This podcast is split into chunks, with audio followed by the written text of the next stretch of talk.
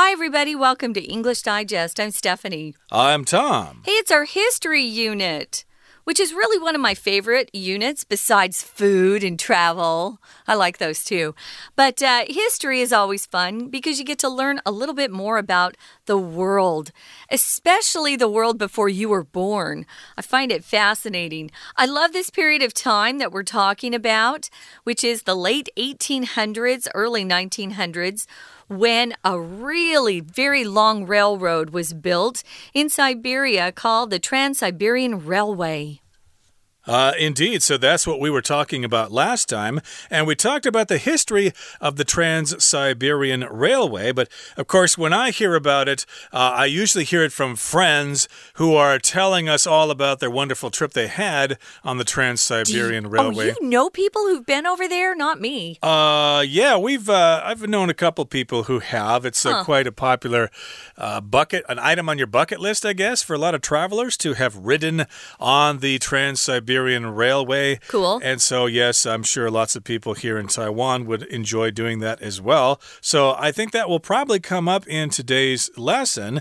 But again, we're going to continue talking a little bit about the history of the Trans Siberian Railway and how they made modifications to it and how they improved it and how it became the wonderful railway that we all know and love today. So, let's get to it. Let's read through the entire contents of our lesson and then we'll come back to discuss it.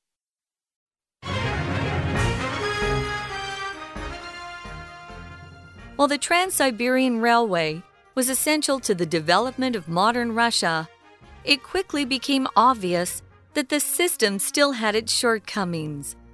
In 1905, war broke out between Russia and Japan, and the railroad's daily capacity of 13 trains made it difficult to move troops and equipment fast enough.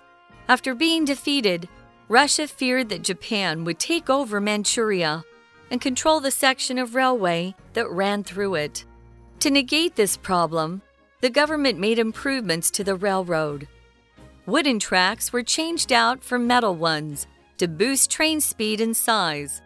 The Amur line was also constructed between Vladivostok and Chita to connect the railway continuously through Russian territory.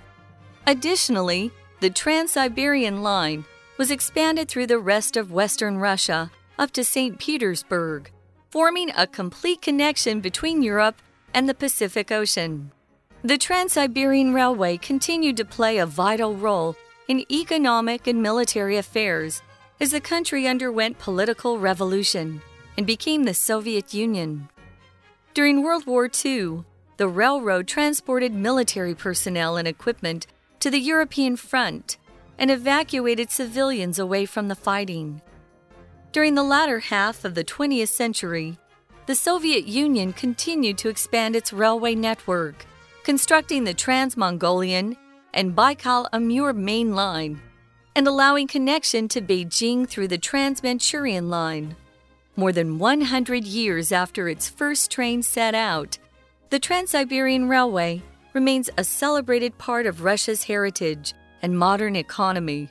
If you wish to experience its epic cross continental journey, you can book a ticket for this truly incredible experience, one made all the more profound by the great story behind the railroad itself.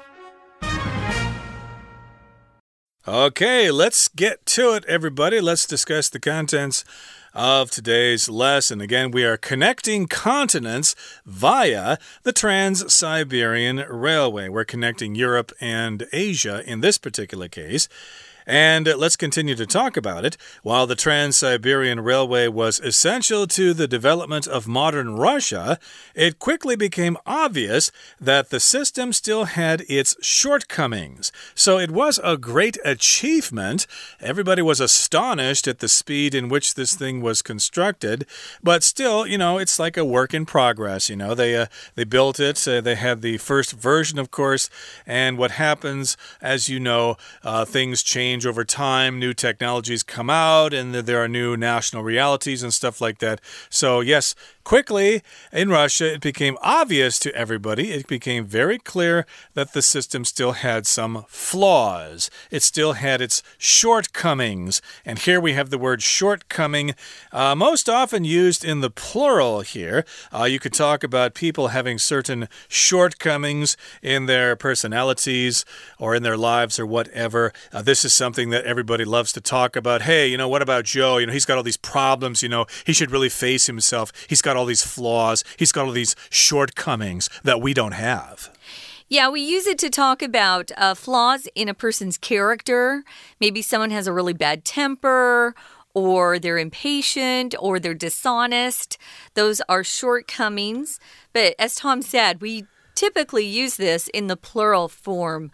Um, so it's a fault or some sort of failure. It could be used to talk about a plan that has has been devised or come up with at a company. And oh, when you look at it closely, it's got some shortcomings. It's got some flaws or problems. Or maybe you're talking about a system. You could use this word as well, but we do use it to talk about a person's character and the flaws they have in their character.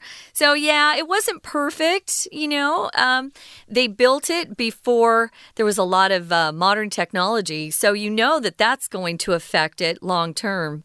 Well, in 1905, a war broke out between Russia and Japan, and the railroad's daily capacity how many trains it could handle every day was just 13. That's not very many trains. And it made it difficult for Russia to move troops and equipment fast enough from place to place. So, on one side of Russia uh, was Europe, and on the other, they were closer to Japan, and it just took too long. Um, and they didn't have enough trains that they could move uh, as many of the troops and equipment as they needed over there to fight those Japanese. Yeah, most Russians live in the west of Russia there, and I'm uh, guessing most of their factories and stuff are out there too. So, of Probably. course, they had to ship that stuff all the way across the country to fight the Japanese, and they could only do it with 13 trains a day. So, that uh, just wasn't sufficient here. And of course, as a result, Russia probably was defeated. Uh, maybe not because of that only, but probably because of other reasons, because the Japanese are actually pretty rough fighting people and they've got good tasting sushi and stuff like that. So, of course, the Japanese won. So, after being defeated, Russia feared that Japan would take over Manchuria and control the section of railway that ran through it. So, we did mention this a little bit last time. The Trans Siberian Railway ran mostly through Russia, but part of it actually went through China there, through Manchuria there. And Russia was afraid that Japan was going to take over China, or at least parts of China. So, yeah, the Russians became very concerned about hey, we need to uh, build a section of the railway that does not go through Manchuria, it needs to go around it in Russian territory. Yeah, so that was one of the problems. It says here to negate the problem, the government made improvements to the railroad. Now, you probably have seen very old fashioned railroads. Those tracks that are on the ground were made out of wood and not metal as they are today, so they didn't last forever. Here, this word negate, do you see? To negate this problem or to negate the problem just means to make that problem go away or to counter that problem, you know, to somehow find a solution to that problem, the government decided to make improvements to the railroad, which they needed to do. So those old fashioned wooden tracks were replaced with some shiny metal ones that would last longer and could handle more trains on them without breaking. And it also helped the train's speed and size both. So those metal tracks or metal uh, rails that they were put or that they laid on the ground made a big difference in how modern that train operated. Yeah, I guess if you have metal tracks, the trains can go faster, and therefore they could send troops out to the Far East much faster than they could in the past. They could boost the train speed. So yeah. here, boost just means to increase the speed of the trains. You could also boost your production capacity or something like that by enlarging your factory or whatever. Uh, boost just means to improve or to raise something higher. Give me a boost, for example. I can't reach the top shelf and get that book there. Give me yeah, a boost. if you ever go to America and you go to a restaurant and you have a, a little child, maybe, you know, from two to to five years old, and they're too small to sit at the table, you can ask for a booster chair or a booster seat, and they'll bring something that lets that little one sit a little higher so they can reach the table a booster seat or a booster chair. So, yeah, those metal rails really did boost train speed and size. Indeed. So I guess they could run larger trains on those tracks. Of course, uh, trains or tracks rather have different gauges uh, for different sizes. Uh, for like light rail systems, they have a different gauge than heavy rail systems. And so here uh, they got metal rails, basically, metal tracks, and they could run larger trains on those rails. Now, the Amur line was also constructed between Vladivostok and Chita to connect the railway continuously through Russian territory. So, like I was saying before, a section of the railway went through Manchuria, which is part of China. Again, they were they were afraid that Japan was going to take over that section of China and control that portion of the railway. So, in this particular case, they made an improvement and built an extension line, I guess, uh, that went through uh, or at least between Vladivostok and Chita, and they could connect the railway continuously through Russian territory, no longer going through Manchuria and China. So good for them, and the railway then remains totally in Russian hands. And that brings us to the midway point in today's lesson. Let's take a break and listen to our Chinese teacher. 听众朋友，大家好，我是安娜。我们今天要接续昨天的主题，带大家来一起看看西伯利亚铁路。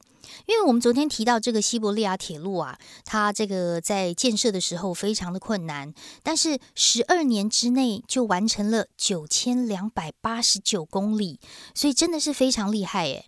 但是呢，它这个西伯利亚铁路有一个问题，什么问题呢？我们来看一下第一段。这个问题就是，当时在一九零五年的时候，因为俄罗斯跟日本之间爆发了战争，运输量不足，第一段出现了这个问题。好，我们先回过头来看一下第一段的第一句哦。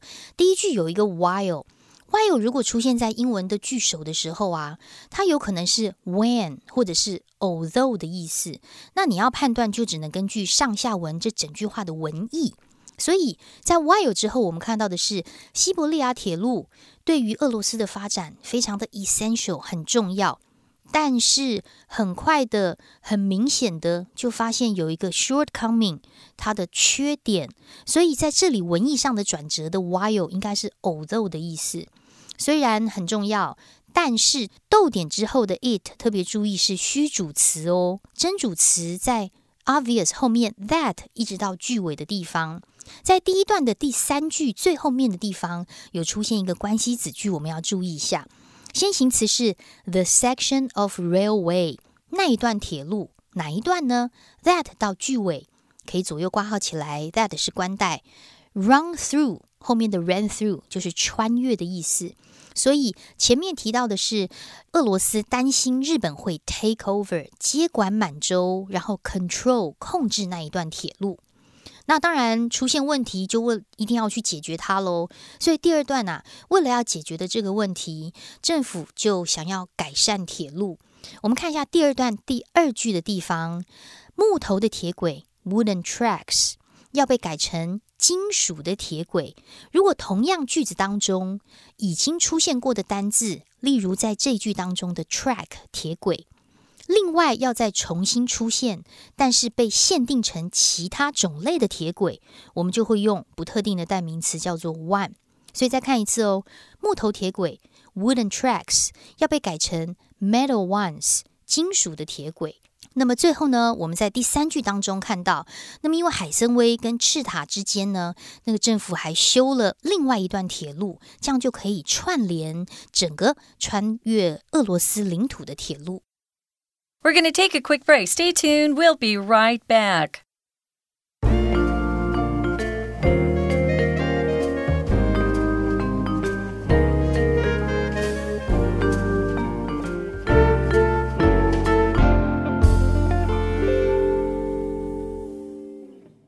Welcome back, guys. It's our history unit, and we're talking about the very famous Trans Siberian Railway, which is famous for being the longest single railway line in the world.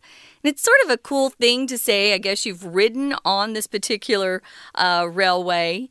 So it might be on your list of things to do before you uh, was it kick the bucket, which means you pass away. Mm. But uh, it's not on my list, but it sounds like it would be a fun adventure for sure. Uh, it was built a long time ago. We're finding out, though, that when it was first built, even though it was quite impressive at the time, it still had some flaws or shortcomings.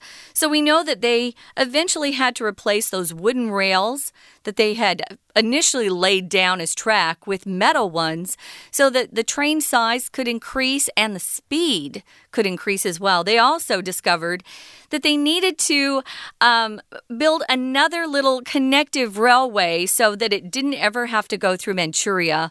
They were afraid that the Japanese would be in control of Manchuria. Uh, it's part of China now, so it's good that it just stays in Russia now, and you can just ride that train from one end of Russia to the next. So, we're talking now about how they also expanded the rest of Western Russia.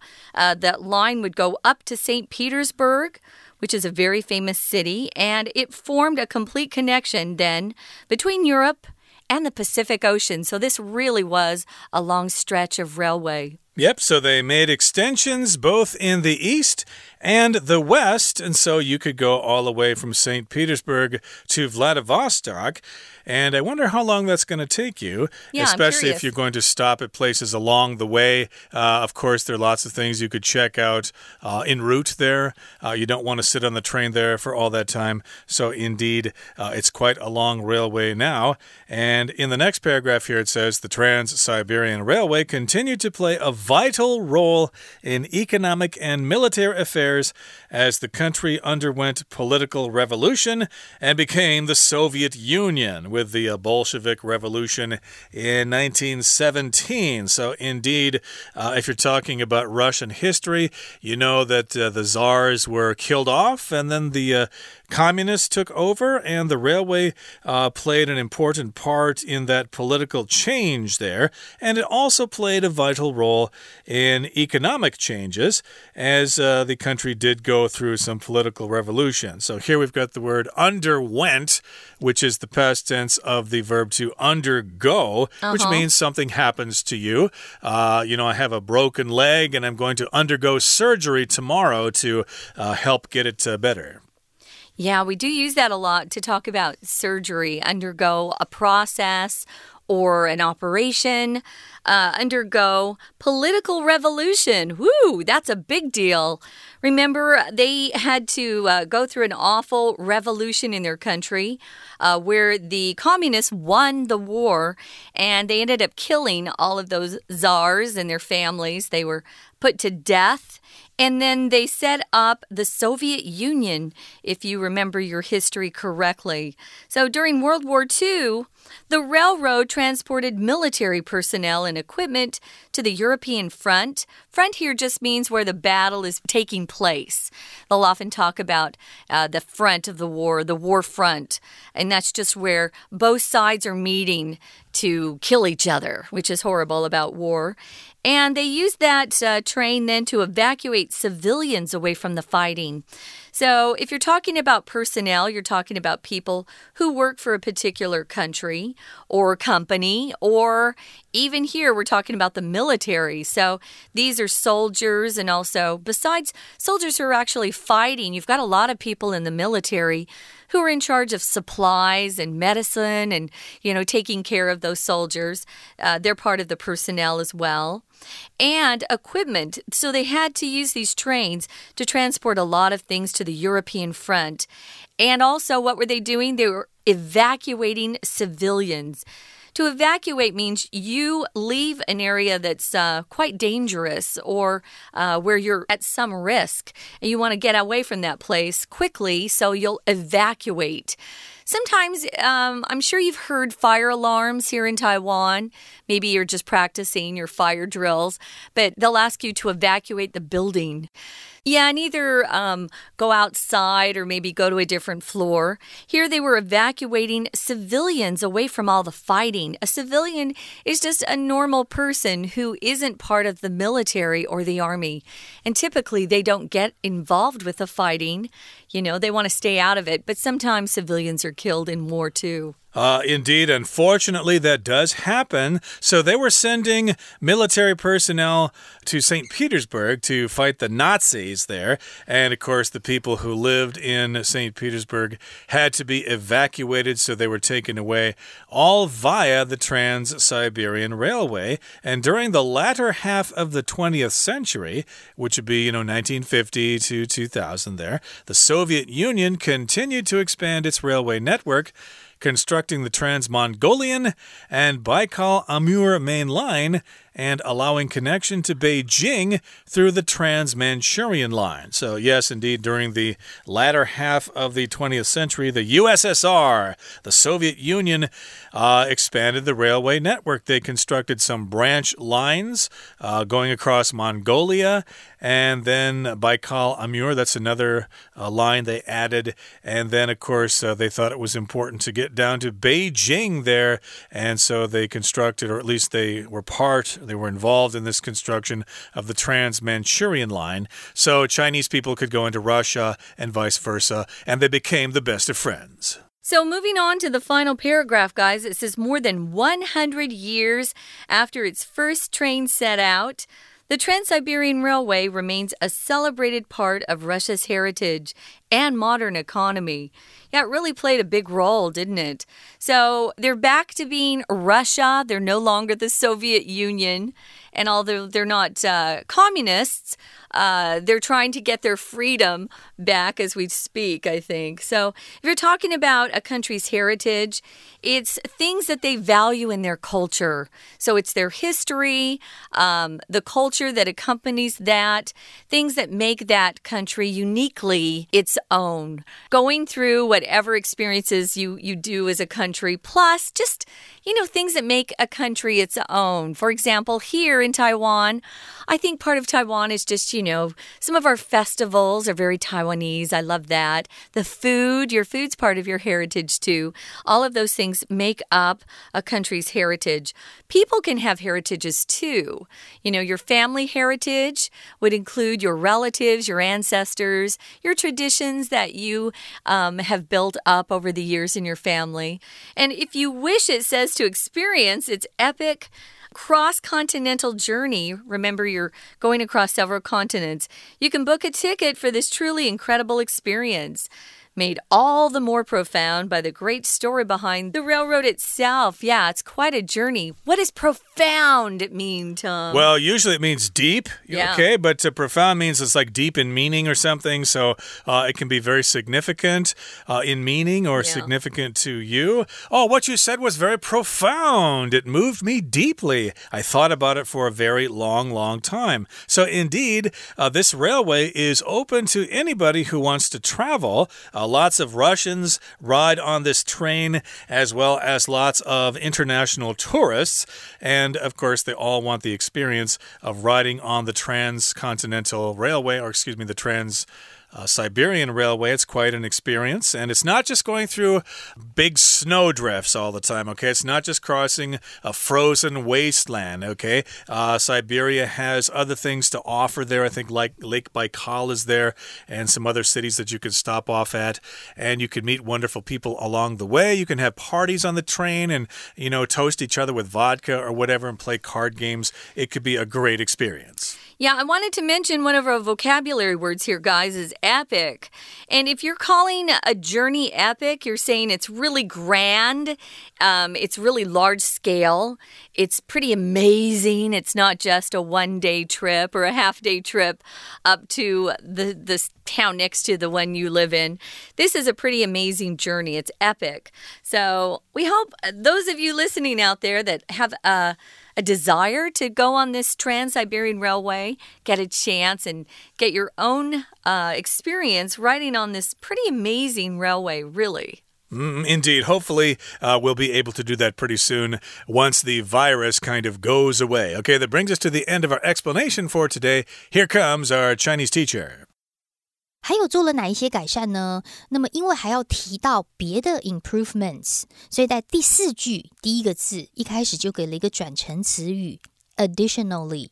additionally，我们常看到的也有 besides。好，除此之外还有什么样的一种改善呢？西伯利亚铁路它还延伸哦，延伸到俄罗斯西部的其他地区，一直到圣彼得堡的地方。不过在这句话当中啊，因为有一个分词构句，我们来看一下。第一个动词，我们看到的是被动，was expanded。